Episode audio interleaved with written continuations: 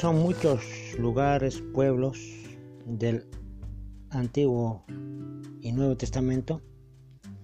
Nos enfocaremos en el Nuevo Testamento, en el libro de Hechos, donde se mencionan lugares y pueblos como Fenicia, Chipre, Tiro, Sidón, Antioquía. Nos enfocaremos en Antioquía y lo que pasó ahí, que tiene aún importancia en nuestros días.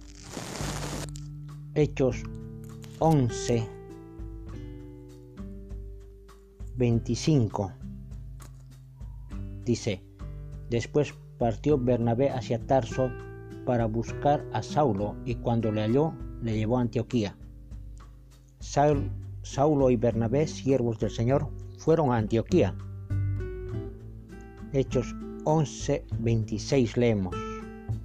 Y se reunieron todo un año allí con la iglesia y enseñaron a mucha gente, y los discípulos fueron llamados cristianos por primera vez en Antioquía.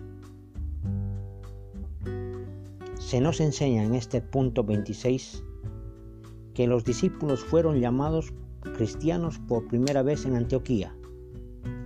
Antioquía, un punto, un pueblo, una ciudad del Nuevo Testamento. Y desde esos días se dice cristiano a los seguidores de Jesucristo que profesan su fe y enseñanzas.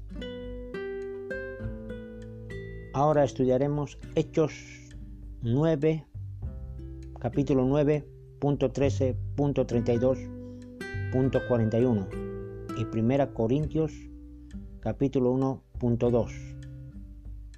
Ahí se nos enseña la designación, el nombre de santos a los verdaderos seguidores de Cristo. Ahora entendemos 1 Pedro capítulo 2.9. Mas vosotros sois linaje escogido, real sacerdocio, nación santa, pueblo adquirido por Dios. Sí, nación santa. Con ciudadanos de los santos. ¿Para qué? Para que anunciéis las virtudes de aquel que os ha llamado de las tinieblas a su luz admirable.